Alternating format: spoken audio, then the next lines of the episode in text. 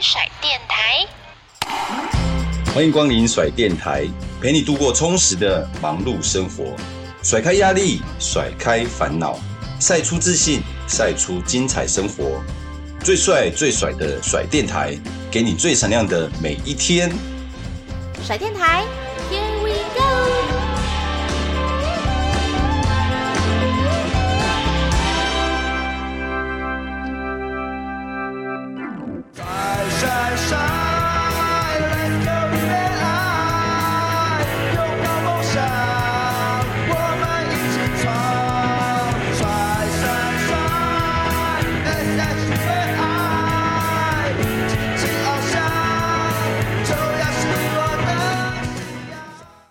欢迎收听我们甩电台 Podcast 节目。大家好，我是主持人静璇。今天在我们的甩电台 Podcast 节目呢，来了一位，相信大家呢以前哈，你可能是球迷，那现在呢，虽然他已经不是这个球员的身份，但是我们依然可以在各大电视媒体平台看到他的曹俊阳前辈大帅哥。主持人好，还有甩电台的听众朋友们，大家好。是大帅，这是你大帅哥您的自式的开场介绍，没有？哎，很各种，很多时候都想到什么讲什么，想到什么时候问候什么。而且你有发现说，以前呢，你在当球员的时候，因为大家很少听到你就是聊天嘛，就是都是看你场上的那些动作、挥棒啊，在打击呀。那现在大家可以了解到，哎，发现原来那个大帅哥你口才很好，哎，很会讲话。很好是不敢说啦，就是离开球员教练身份以后，因为接触的更多。那接触更多的时候，你更需要讲话，讲久了以后，你就知道该怎么讲。但你说我口才好，我并不认为。谢谢你的称赞。但是你幽默啊，你很容易跟大家就是。那我我喜欢开玩笑啦，我喜欢开玩笑，因为有时候就是在很多场合里面需要我们这种角色来圆场。啊，对不对？哦，你是说，例如很尴尬的时候？对啊，那因为本身个性也算是比较开朗的关系，所以我不喜欢讲话都是那种很震惊的，因为你很震惊，你就会让大家。或让现场的人会觉得，哎，这个好像什么气氛这样，我不喜欢这样，不喜欢哈。那我们的期望今天的访谈也是一路一路应该都一路都这样的的的节奏，没问题，就是跟朋友聊天啦，然后跟我们闲聊一下这样。我觉得很不可避免，就是大家就会问，然后打直棒这件事情，因为过去我们知道大帅哥你一开始是打业余的棒球，那你是什么时候就是觉得，哎？好，我要朝职棒这样，因为其实业余不是比较稳定嘛，就会觉得嗯，职棒好像还蛮蛮多挑战的。业余不是说什么比较稳定，业余有两个球队是最稳定，台电跟合库铁饭碗。那我高中毕业的时候，我还没毕业的时候，我爸爸一直跟我讲，希望我能够找一份比较稳定的工作，那就是打棒球，就是台电跟和库嘛，对，对不对？这两个首选，这是一个方向。那另外一个方向，因为在三十多年前的时候，其实台湾的大学。的这样的氛围，还不是说每个人都可以读大学，你必须要透过联考，你必须要透过很多的管道，你才能够上大学。哎，那那时候我们国中有当过国手嘛，就有甄选的机会。那爸爸是希望我们的能够去往大学这方面哦，不是打棒球，打棒球一样，学校一样，对对对，学校一样有棒球队嘛。所以我那时候就最后决定文化。我记得我文化一年级的时候，应该是职棒。初期，对，那那时候台湾的棒球真的是很风行。真正到了大二的时候，大二的时候，我觉得我我想打直棒，就大概可能二十岁吧，二十岁那时候我我想要打直棒，嗯，确定了你的方向。那个是自己的想法，但是爸爸妈妈不太赞同，因为打直棒这条路它毕竟不是一个稳定的路。对，就像我说，很现实，很残酷。那然后后来我跟爸爸妈妈沟通过了啊，所以我们先决定休学，去当完兵。决定就是要去挑战职棒哦，直接没有把学业完成，没有，就是没有，就是反正一心就是要走职棒这条路了。那有后悔吗？没有，没有后悔，因为其实现在我自己的小孩也打棒球，所以他当时的状况跟我当时的状况其实是一模一样的。嗯，小孩子不会想那么多，对，爸爸妈妈会。三十多年前的我也没有想那么多，但是如果现在现在我教导我小孩，我不一定希望他打直棒。但是我讲的是进职棒之前哦，嗯，进职棒之前，我希望他能够台电跟合库，还是以这个。但是他是不是跟我三十年前以前一样，完全走爸爸的路？我也认为三十年后八十几岁了，哎，可能八十几，他他也会觉得，哎，对，对，那时候他也是这样，也不后悔，就是。对对。所以大概大二的时候啦，啊，大二开始就确定我要走职棒这条路。嗯，哇，那确定了之后，是不是还蛮有特别加强什么训练吗？没有，因为其实我们那年代打棒球的人真的很少，不像现在，所以竞争很没有那么激烈，没有那么大。嗯嗯，对，所以呃，相对之下，因为我们那时候国手资历还蛮多的。那职棒也需要像我们这种有经历的人来加入职棒，那确实到最后也顺利的加入职棒了啊。嗯，所以所以其实一路走来也是蛮辛苦的，但是打棒球本来就很辛苦了，你要本来就要有这个认知，对，你不能进了以后才知道，哎呦喂啊，怎么打棒球这么辛苦，并不可以这样。嗯，对，所以这条路是我们自己选择，我们自己要负责。嗯，但是一定有落差吧？就是跟你想象中，你还没去，不会啊，不会，不会，你完全都觉得。我觉得这条路既然是你自己选择的话，你应该就要知道你走的这条路是什么。比方说你要去投履历，你应该知道这家公司它的营运大概是什么嘛？哎，可是。老板都会画一个大饼啊，就是就是跟里面哦，你要你要自己去判断，这个就是经验。是，但但但总没办法百分之一百都判断的很好嘛。对啊，但是你既然选择了这条路，你必须要去完成。给我自己的想法是这样。对，我发现那个大帅哥就是一种，就是你确定了方向，你不会去特别去动摇、后悔这样子。反正就是这是你的选择。对，我是这个人，我是这样的人。那现在我自己的工作虽然说不完全是在棒球。但我也确信我自己要做的事，我就要去把它完成。我自己教导我自己的小孩也是，你既然选择了一条路以后，这一条路以后，这一条路是你自己选择，不是我我推你进去的，我不是我把你推进这个火坑的，那这是好的火坑啊！你看，这跳下去会会会会发很大的火，对，会 引爆很大的火。毕竟他这是一个工作，那工作以中华职棒来讲，现在发展的不错。嗯，那我们希望小孩子也能够跟我们当时一样，能够走得顺利一点。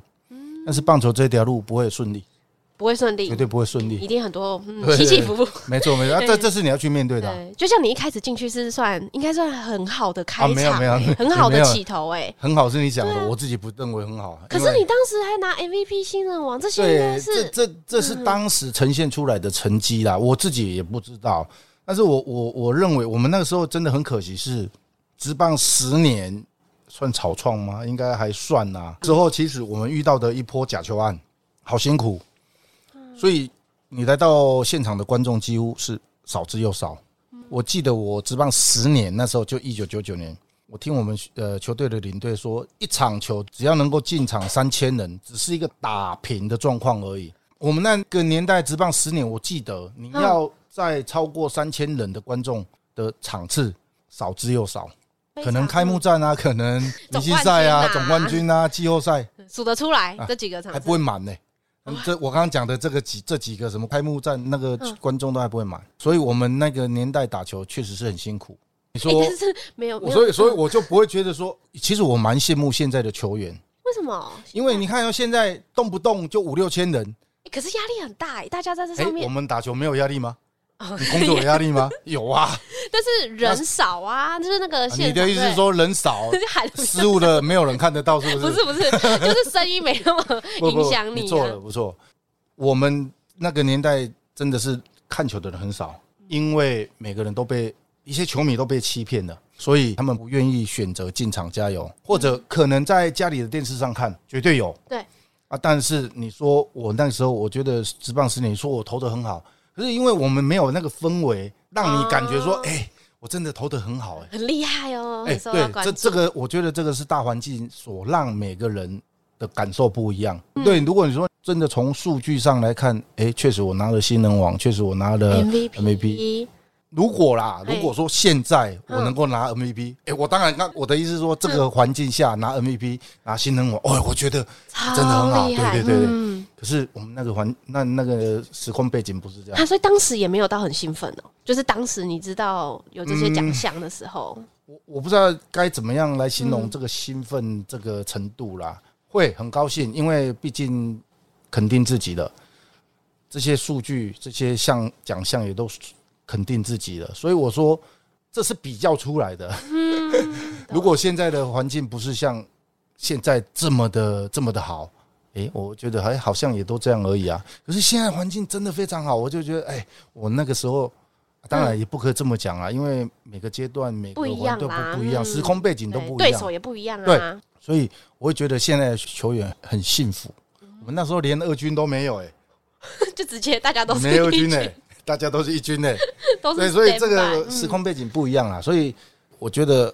就是肯定自己而已。你说要兴奋到什么？其实我觉得还好。而且伤害是比较出来的，这也是比较出来的。除了那个，我们知道大帅哥以前还有个称号，嗯，曹三丰。哦哦，这很久没有人提到，对不对？这个绰号，嗯，有啦，球迷都会提，不是吗？因为之前我记得德保拉挑战三第三场。完封的时候，好像球迷就会稍微会讨论嘛，期待已久了。嗯，所以你也觉得时空背景 也是落差很大。坦白说，你要现在的棒球要挑战三场完封，确实我觉得是有难度啦，有难度。但我并不认为不会挑战成功，一定会，只是时间的问题。对，因为现在时空背景就是分工很很详细嘛，呃，先发就大概可能七局、八局就是布局，九局 closer 这样，所以我认为还是有机会。像德保拉那个等级的啊，还是有机会完成这个任务，嗯，就挑战翻新呐，嗯，那样那样。对，那我之前好像也问过类似，就是其他也是投手的前辈啊，我就说，因为以前你们真的分工不太明确，所以都要这样撑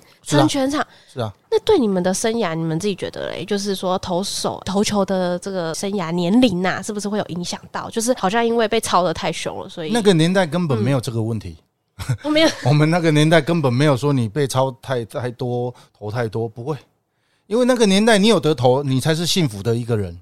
所以也会就是教练给你的任务，你就是去做。因为以前我们的赛制不一样啊，以前的赛制最多就一个礼拜打三场啊。哦，对啦，啊，慢慢的演变到十棒十三或十四年吧，我忘了，那个时候才有变成一个礼拜有打四场，然后四场中间又隔了一场，就是等于二三。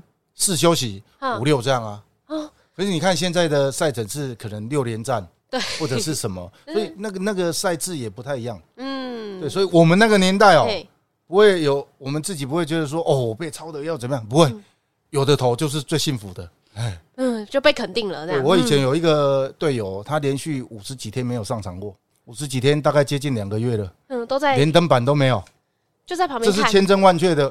哇啊！所以你你对比起来，我们那时候投的八局九局，是不是很幸福？很幸福，可以投。没有啊，这是我自己在旁边看的讲的啦。对，我自己投的时候应该就。其实这个这个时空背景真的要要考虑一下，嗯，你要考虑进去，要把它算进去。对，因为刚才提到是那个玩封胜的记录啊，那你当时有没有觉得哪一个打者很难很难对付啊？就是对我们那个年代啊，像我自己的。以前的同学啊，陈瑞正，我就我们那个年代啊，陈瑞正他是他不是一这个长打的选手，但是就是很黏，很黏，棒子很黏。对，一个打席可能给你耗掉七八个球啊，再多点十几颗球都有可能。嗯，对，就很想解决他。其实其实我自己当当投手，我最怕的这类型就是这种。缠斗，我我也一样要失分的话，我希望你一颗球就把我捞出全垒打墙，我也不要你这样给我搞了七八个球，然后下一棒再把我弄个十几颗球，然后再掉一分，哦，这个很累，很累啊。对对对，嗯，对。那当投手有没有什么你就是过去啦，觉得很难达成的记录啊，或者是很想挑战的一个记录？没有，我我那个年代一直到现在，我觉得现在当今的棒球也没有什么说很好挑战的。也没有说很难挑战的，有啊，有一个很难，哪一个？完全比赛哦，当然，当然，这个完全比赛真的是很很难去挑战，而且我觉得跟跟那个打者一样啊，你让他连续三个打席打全垒打，这个也是很难挑战。但是我觉得啦，每一个投手不会不会去想这种事，嗯，打者跟投手都一样。他不会上场的时候，他就会想说：“我今天要挑战这个玩头啊，我要玩疯啊，甚至要五安打都不会。”对，我就投好每一颗球。对，那你当下完成，所以你可以看，每当完成一个记录的时候，你看每个人表现出来那种表情跟他的动作，都是瞬间爆发出来的，不会是那种已经塞好的那一种。要 对，就绝对不会，因为你根本没有想过。对，也不会去想太多啦。所以你事实上，你刚刚讲的安全比赛，确实是投手很难完成的一项记录。但是前面你差一点完成呢？没有啦，差好多点呢。有啦，我那个次是一个保送啊，没有安。是两个还一个？一个哦，一个是一个，不是哦，就差一点呐。但是那个很早哎，那个大概好像一局呃两局还是三局的哦，对，很早就有，好像二局的时候，所以那个时候也不会 去，不是应该说因为太早发生。其实我告诉你，我刚刚前面有提到，就是因为那那个时候的时空背景不会像现在那么的亢奋，因为根本没有人看呐。我们很少啊，寥寥无几。可能队友的声音还比较大声，是不是？帮你 欢呼。哎，说实话，真的当当时我我想想，有啦，有兴奋的那么一下下啦。啊。但我真的没有想过，数十年后，甚至未来，这个记录都还能够在中华职棒，在台湾的棒球里面还能够继续延伸下去。我们那时候不会不会去想这个。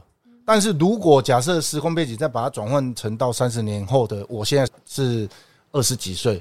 哎，我会或许啦，我会觉得说啊，高兴了，我完成了一个记录了，怎么样的？可能就是环境制造出来的吧。为什么我听完这一段你分享，很像都觉得你觉得生不逢时，就是啊，我应该不会不会不会。你这你要这样看吧，如果我们那个时候到现在，现在打者比我们那时候强啊。对，有现在打者比我们那时候强啊。啊，可是这个就是这个时空背景嘛。你再回到一百年前的美国，球那么慢。你想看职美国职棒大联盟那个球那么慢？一百年前我讲的，一百年前哦，嗯，打者都没有戴头盔啊。对啊，你看那个纪录片，你看那个黑白的影像的，你也会觉得我来打的都打得打得到。可是那个就是时空背景不一样，对不对？现在运科啊什么训练方面的资讯太多了，科技的。以前我们投到一百四十五都很快了，现在都投到一百六十五了。你那时候在统一表现很好啊，就特别是我刚才提到嘛，有那些奖项啊。那后来为什么会想要去就是挑战，就是日本职棒的部分？我们台湾打棒球的人，我相信只要打过职棒或者是打棒球的人，他的第一个梦想一定是旅外。嗯，因为国外的环境、国外的制度等等都是比我们台湾好。我们台湾都是呃学习别人嘛。那因为有不错的成绩，国外的球队也看上。那我我毅然决然，我一定要去争取。当时就是自己去争取哦，你自己去争取？没有，有中间有蛮多的曲曲折折的事情。哦，是。对，那我我就觉得我自己一定要去争取，因为你要从台湾走出去并不容易。即便我三年在日本没有太多的发挥，也没有太好的成绩表现，但是我永远会觉得我走出那一步是对的，即便我没有打好。因为这三年带给我的棒球的人生改变我太多了。改变的部分是哪些？很多，嗯、很多。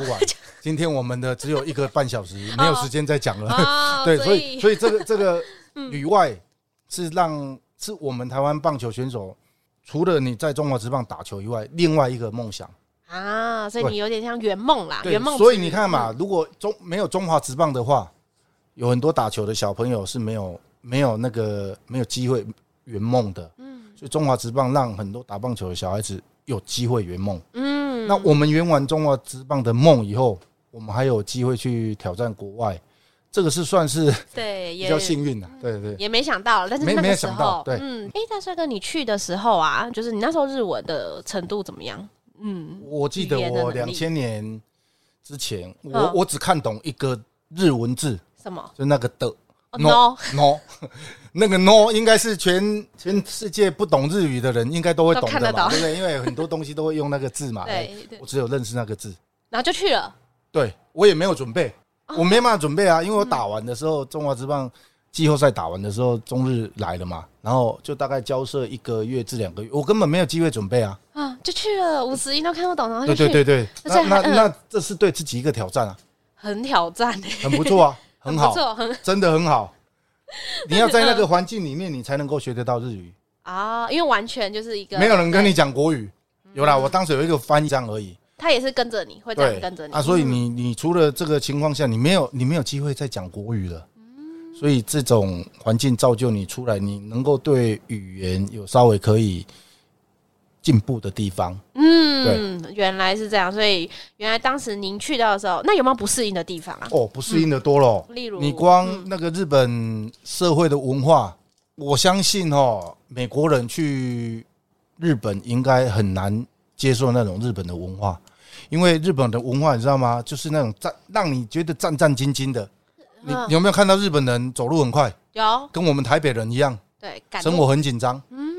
因为就是在一个竞争的的社会里面，你你觉得什么都竞争，而且我们台湾说实在，你你用亚洲的棒球来讲，你第一个会想到谁？你绝对不会想到台湾嘛，嗯，日本嘛，嗯，那日本完了再来韩国嘛，啊，再来嘞，就我们嘛，台湾。所以你会觉得我们是在人家的后面，我们可能要带着学习的心态去学棒球，嗯，但是错了，我们是要去挑战的，对，所以竞争啊，对，所以所以你你会觉得很多事情都不习惯，你知道吗？不习惯，嗯，训练啊，是不是很？哎、欸，他们没有在迟到的啦，守时的观念。我刚刚跟你讲，我就是要几点到，我从那个时候到现在就是这样，嗯，都是一直就是维持这个时间的、那个。对，所以你会觉得时间对你来讲很很紧迫，而且你都应该这么说，我在那三年，我时时刻刻都是在那种焦虑的情况下长大的，不是长大过程啊。嗯度过那一段时间，一千多天，很难熬哎、欸，很难熬。对啊，要要不是有有不错的薪水，我真的熬不下去了，真的熬不下去了。有一些盼望的，哦、有一些期待。因为你光是一个时间观念跟练习的内容，日本日本人练球真的是从早练到从太阳出来练到太阳下山。难怪他们的棒球发展一直都很好，因为表示他们的那个文化的扎根是很深。对啊，所以我这几我我我记得我前几年，二零一五年我还在医大犀牛的时候，我有一年去中日见习，他们练习。对，其实还是一样哎、我我还想说，会不会时空的变迁、时间的变迁会会让棒球稍微有一点不一样？也 没有嘞，太阳一升出升起就开始练，练到太阳下山了。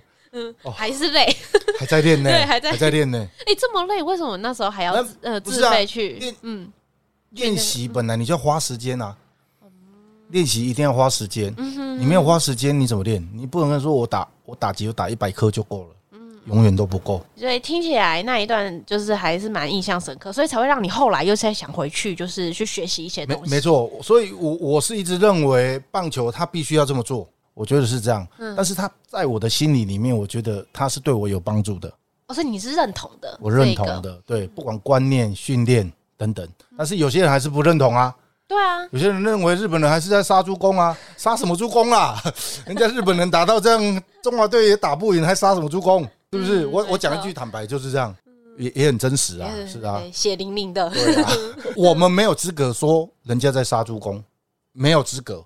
嗯我可以这么说，嗯，因为你有去过，亲眼就是见证过他们是怎么样训练的。但是我很好奇，就是您那时候有提到嘛，去当就是在意大利当教练的时候，有去自费去学习啊。但你觉得你学到的东西带回来，你那时候去的时候有什么设定什么目标吗？嗯，我不能设定目标的原因是因为，即便我知道那边的做法对我们是有帮助的，但回到现实台湾的这个状况，你你的资源不一定可以。我比方。日本职棒他们在秋训、春训的时候有很多工读生，哦，三四十个，但我们能不能做到这边，我不晓得啦。这个就对，哎，有很多的软硬体的设备，我知道这个都是对台湾是好的，对每一个球员、对每一个教练都是好的。但我们能不能做到，这个可能要去考虑。对，所以我不会设定目标，但是至少我看到的东西，我看到的做法，我不一定能够做。嗯，但是我至少我可以对我自己是一种期许啊，我可以期许我怎么做，比如说他们的观念啊，怎么我讲讲实话一点，我还可以教我小朋友啊，对，对最起码可以我我还可以教我小朋友，不管是技术上，那至少观念可以吧，嗯，对不对？我看到人家的训练啊、观念啊等等的，对，我要的是这样而已，对，不是说我真的去学了。然后我一定，当然是学以致用是最好嘛。但是我们要考虑很多环境之下，你能不能用得到？嗯，所以我当球员的时候，甚至我当教练的时候，也其实有也蛮多教练都会说啊，人家国外都怎么做？嗯，对，你就听我这个。哎，嘿，嘿，你得按那走的，掉，然后你不能按那走。那问题是我们做得到吗？我所谓的是，比如说我刚刚有讲到什么？你说准时吗？还是哪？不不，我讲了，比如说器材方面，你做得到吗？设备啦，设备啊，没办法，他们有那个设备啊，他们可以一下子一个春训请了一天，请了一二十个工读生，嗯，帮忙捡球，帮忙什么？我们可以做得到吗？当然可以啊，有可能做得到，但是是不是时间？那如果你这个当下不能这么做，你说啊，王哥，难怪一挂那那走，人家怎么做？没，没这么容易啦。如果真的可以这么简单学的话，是啊是啊，所以所以我我觉得这是充实自己的一个表现呐。啊，自我自我充实，这个我觉得也 OK 啦。所以后来在那边中日龙，后来是怎么？因为成绩的关系，然后就后来就回来台湾了嘛？还是你本来就有设定？你说我当球员的时候，对啊，当球员其实我那时候去一直没有好的表现呐。那因为我又是身为一个洋将，他们必须会有名额。呃，对，限制一个对对名额的限制。所以你想想看嘛，你都没有成绩表现，球团也不愿意等你了啊。所以当然啦，这个是很现实的方面嘛。那该回来就回来啊！其实我第一年本来就想回来了，想家还是不适应 都有，都没掉啊，撑不下去了啦。我第一年真真的，我第一次公开对外讲，我到日本的第一年年底的时候，我已经有想说，我待不住，我要回家回家。但是后来呢，我还是撑下去了，我都撑了两年。对，为什么这么撑下去？你想想看嘛，你好不容易得到的东西，你你想要这么容易就放掉吗？放掉很容易啦。但是如果你回到台湾以后，你还会再有旅外的机会吗？不可能嘛！不可能。可是你再想想看，在我还没旅外之前，你的目标是什么？嗯，就是想要旅外嘛。可是你旅外去了，你觉得这个环境可能太累、太怎么样、太怎么样，你撑不住，那你就要放弃。那你当初就不要来啊！也是，是不是？对。所以我就是有这个信念，所以我想说啊，撑下去。又再撑了两年，又撑了两年。原来你第一年就、啊啊、本来就是这样的。你们到了一个新的环境，你一定会很多事你要适应啊。我刚刚讲了不适应的地方很多，语言啊、日本的文化啊等等等，好多好多讲不完。嗯，但是你经过一年以后，你又有的动力了。好，什么动力？我就是要把这些次把它撑完。撑完，对。哎，又撑了一年了。哎，好像可以哦。对啊，又再继续。我后来是撑到第三年，我还想继续留。啊，但是人家就不留了啊。哦，对，所以你看这前后的的落差很大，对吧？第一年就想走了，到第三年你不想走了，但 你不想走，人家叫你走了，你还是得走啊，不然怎么办？就是这样。嗯，哎，但至少你还撑了三年啊。对啊，所以这三年带给我的人生目前的回忆是很大，帮助也很多。很影响很大，嗯，到后来你刚才提到，就也有在回去，对，或者是跟那边有一些交流，对不对？都，一我一直跟中日队过去我的队友，一直都有在密切保持交这个联系啦。你有跟谁比较好吗？嗯，对，我跟小笠原孝，对，那是跟我同期的，哦，他跟我同期，从我日本离开到现在，我们这二十多年，我们都一直还有联络。但是这这真的拜现在的媒体，不是媒体，就是现在的这些网络啊，网络，对对对对，社群社群媒体啦哈，或者是反正很多 app 啊，呃，才找到人，所以才继续联络下去的。因为以前我们都会用电话联络嘛，嗯，啊，电话联络以后，后来有新新的 app，哎，电话里面就好像跑出你。记事本里面的人，或者是你的通讯录里面的人，哎、嗯嗯欸，就这样一直联络。哦，又再找到，然后又再继续持续联络。对，我我觉得像过去有趣的那个经验，也就是因为自己一个人，人家才要让我们过去。如果我今天又带了个翻译，你是不是事情会变得很复杂？嗯，你还要透过翻译，然后在场上还要经过沟通，嗯，不会变得那么的顺畅。所以可能也就是我自己一个人，所以球团他们才接受让我过去。哦，对当初的条件是这样，对，因为因为相对沟通是简单的，因为我去不是要参加他们的教练团的练习，我是去以一个见习者。嗯嗯嗯，我看而已啊，我可以不用问啊，我只要有有时间我再问就好了，不打扰他们。对，就不会因为人家他们是主角嘛，我们只是在旁听，因为应该对用教师来讲，我们是旁听者。嗯，对，我们有问题，我们私下再问就好了，所以不会带给人家困扰。这样人家比较愿意啊，对对对对对。那虽然从就是中日荣回来呀，那大家就还是回到同一师嘛，哎，那时候我又回归到同一师啊。那时候大家应该对你的有有感觉，那应该说就觉得哦，你是去过日本职棒的这个球员，对你的就感觉或者是一些你自己觉得态度上有什么改变吗？我觉得态度上是我自己在改变呐，因为去了三年以后，而且刚回来的那一年，很多事情很多想法。都还是会停留在日本的那三年，用同样的角度，用同样的事情去看待一件事，你会觉得会对别人来讲，他们可能不习惯，诶，为什么要这样？想法为什么那么硬邦邦的？做法为什么要硬邦邦的？可是你没办法啊，你刚回来啊，你刚从日本那个地方回来，你可能一下子松开吗？不可能吧？可是可能别人来看，这怎么怪怪的？为什么要这样做？很有原则，是不是？自己的原则。对，我是对自己是蛮有原则的一个人，所以我刚刚讲守时的这个观念，一直到现在，没办法改变。那你会看不惯别人不守时，对不对？没办法，没办法，看不惯你也得看啊。对，看不惯你也得看啊。但至少自我要求，对，自我我自我要求是蛮蛮重的啊。就是说，特别是在时间这这个部分啊，我觉得你自己时间都控制不了了，你还想控制谁？嗯，也是，管好自己就好。路上塞车是你的事啊。捷运捷运停了是你的事啊。你为什么不早早点出门？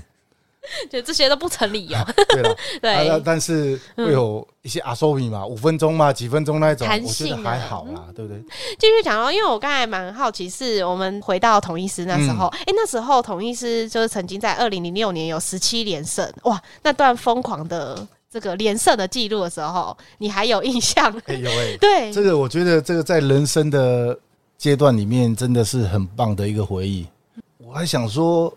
中华职棒还会再有这种十七连胜的的风光出现吗？应该不会了，很难呢。对，嗯，跟你的那个连胜三场，这两个好像哪个比较难？都很难。十七连胜最最难，十七连胜最难，真的。现在国内外的职业运动能够在哦，反正就这这个十七连胜的这个记录，我觉得对人生来讲真的是很好的一个回忆。我怎么想，我我会往前想，我都会想到哦，那一年十七连胜过程是什么？当然没办法完全记住哦，但是你就会记住这这其中的几个场景。哦，例如说那时候的比尔啊。啊？哦，比如说那时候的大饼啊。哦，大饼那那时候就一条球裤都不，我不知道怎么形容，他是说是有。洗怎么样，就是。一直穿都穿那一件裤子，好，可能干洗，就我们说什么干洗 法之类的，有有可能，有可能啊。所以像这个事，我都会记得住啊。那你自己嘞，在那一段时间有什么说啊？禁忌？好像没有，没没，你不是很有原则？可是可是棒球就是团队啊，哦，也不是靠一个人的，对对啊，你团队赢球总比你自己一个人那边好啊。团队的氛围很重要，因为棒球就是一个团队的项目嘛。对，你自己投的好啊，打不回来，输了，你又能怎样？啊，还倒不如赢球。那那时候就记得那那时候那个比好像是叫比尔是不是？杨将，那个胖胖那个疯狂的比尔，哎，就蛮记得他的模样，他就疯疯癫癫的啊，疯疯癫癫的，带动气氛组，对，气氛组组长，气氛组。然后大饼就从头穿到尾那件球裤，就让我记得还蛮深刻的。而且全队，哎，你们倒是到什么时候开始有这种哦？好像那个连胜的记录开始要，对啊，就开意识到，我们好像至少来到十连胜吧，才开始有感觉说，哎，好像，那你就觉得说，哎，奇怪，怎么今天又赢了？哎，怎么又赢了？哎，怎么又赢了？莫名其妙的感觉，对，没没有到莫名其妙了，就觉得，哎，今天又赢了，哎，八连胜、九连胜、十连胜，哦，有，好像在继续在走历史、走记录哦。一直到十五连胜，我相信大家都已经觉得不太能够再继续完成下去了。哎，结果你可能又又又又又赢了一场，哎，十六，哎，又赢了十七，哎，也就是说，你每接下来的每一场，你都觉得好赢了，哎，好像又不小心赢了。啊。但是真正等你到输了，哎，十七连胜了，那个压力有没有有点？不会，我们那时候没，其实真的没什么压力，没有说一定要把这个记录演。我记得我们那一年。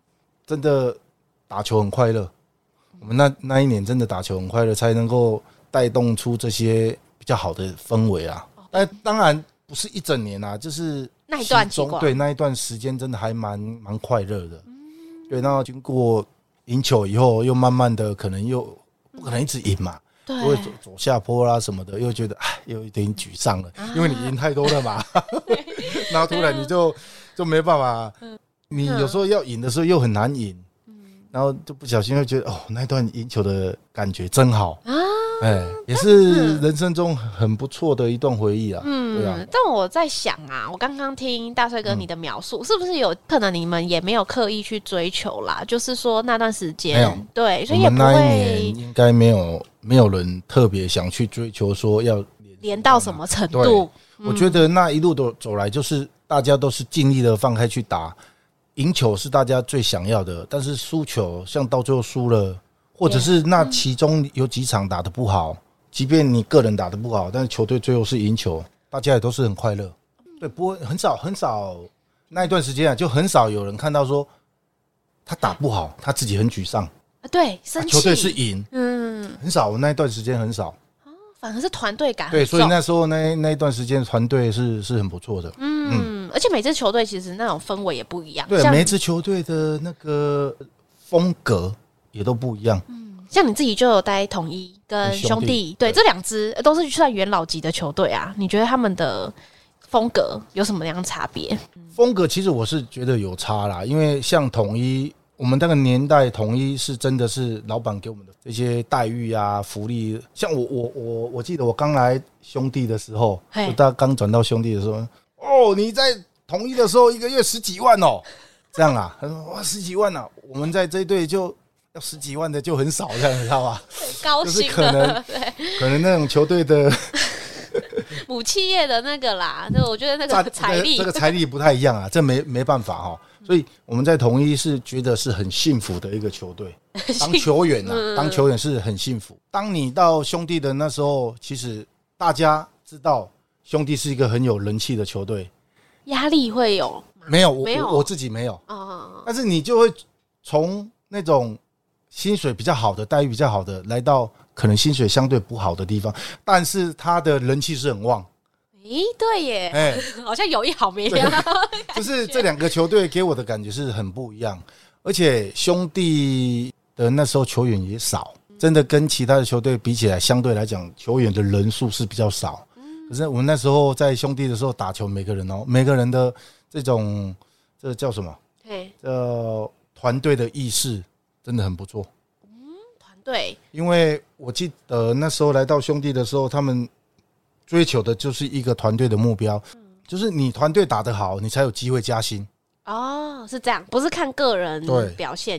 当然，个人的成绩很重要嘛，但是你的一个先决条件就是你要球队冠军或者打的比较好的呃成绩出出现的时候，大家才有机会共荣啊，共同享受这个光荣。嗯，啊，可是对大家要变成这样，那那我觉得那那是不一样的。哦这两支球队，然后那时候兄弟跟兄弟打就是很难打。你要赢他，其实有时候很很好赢，但是你有时候要要赢他，哦，很难赢下来。是不是因为到后面就是都不能坚持？所以你看兄弟象那时候兄弟像不是都下半季很强吗？对啊，对，都是。确实，我到兄弟以后，零八年零八年的下半季也是下半季很强啊。对啊，对啊，上半季落赛啊。下半季都是很强啊，延长的，没有，就是他们说到七八九了，就是应该说后半段，比赛后半段也会有那种气势啦，就是可能大家就会说坚持啊，不要放弃啊。其实我觉得这是球队给的氛围啦，就是大家都希望，大家都希望球队能够赢球，才能够造就大家。你只有一个人打得好，都丢得好，只有你一个人快乐啊。也是，大家都快乐不起来啊。嗯，所以所以这两个球队，就像我讲的，一个是财力算是比较相对来好来讲是好的，然后一个球队是真的是人气真的很旺。嗯，所以现在很夯的这个兄弟精神，你会怎么去定义？兄弟就是让人家觉得我们统一是这么讲啊。我们以前林昌生董事长是跟我们讲说，要有一个像是鳄鱼精神，就紧咬不放。你看那个鳄鱼咬了人的时候，咬了东西的时候，它就不放，不会放。嗯，对。但兄弟应该是更大只的这个鳄鱼，大象啊，大象。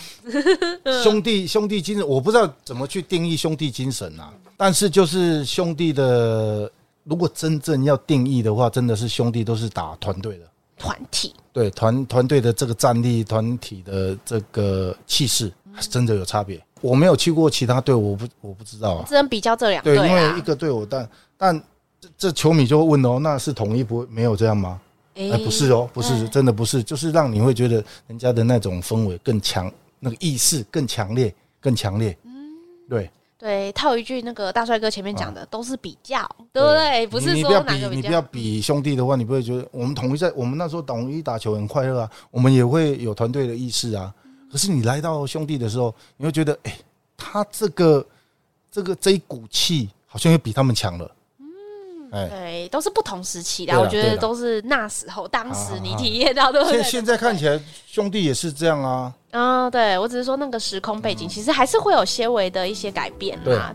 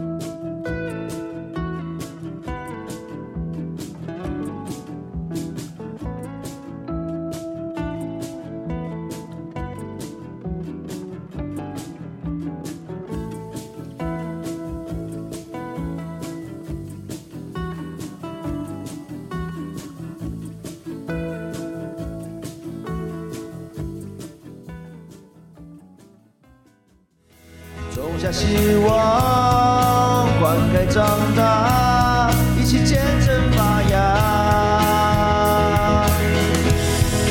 信心开创，关心渴望，人生新的赛场。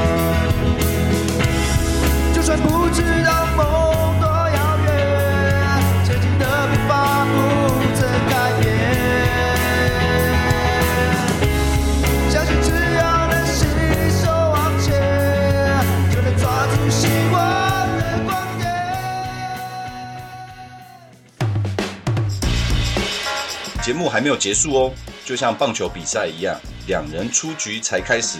更多更精彩的节目内容，还有帅爆的话题，请一定要继续收听甩电台。我们下集空中再会哦，拜拜。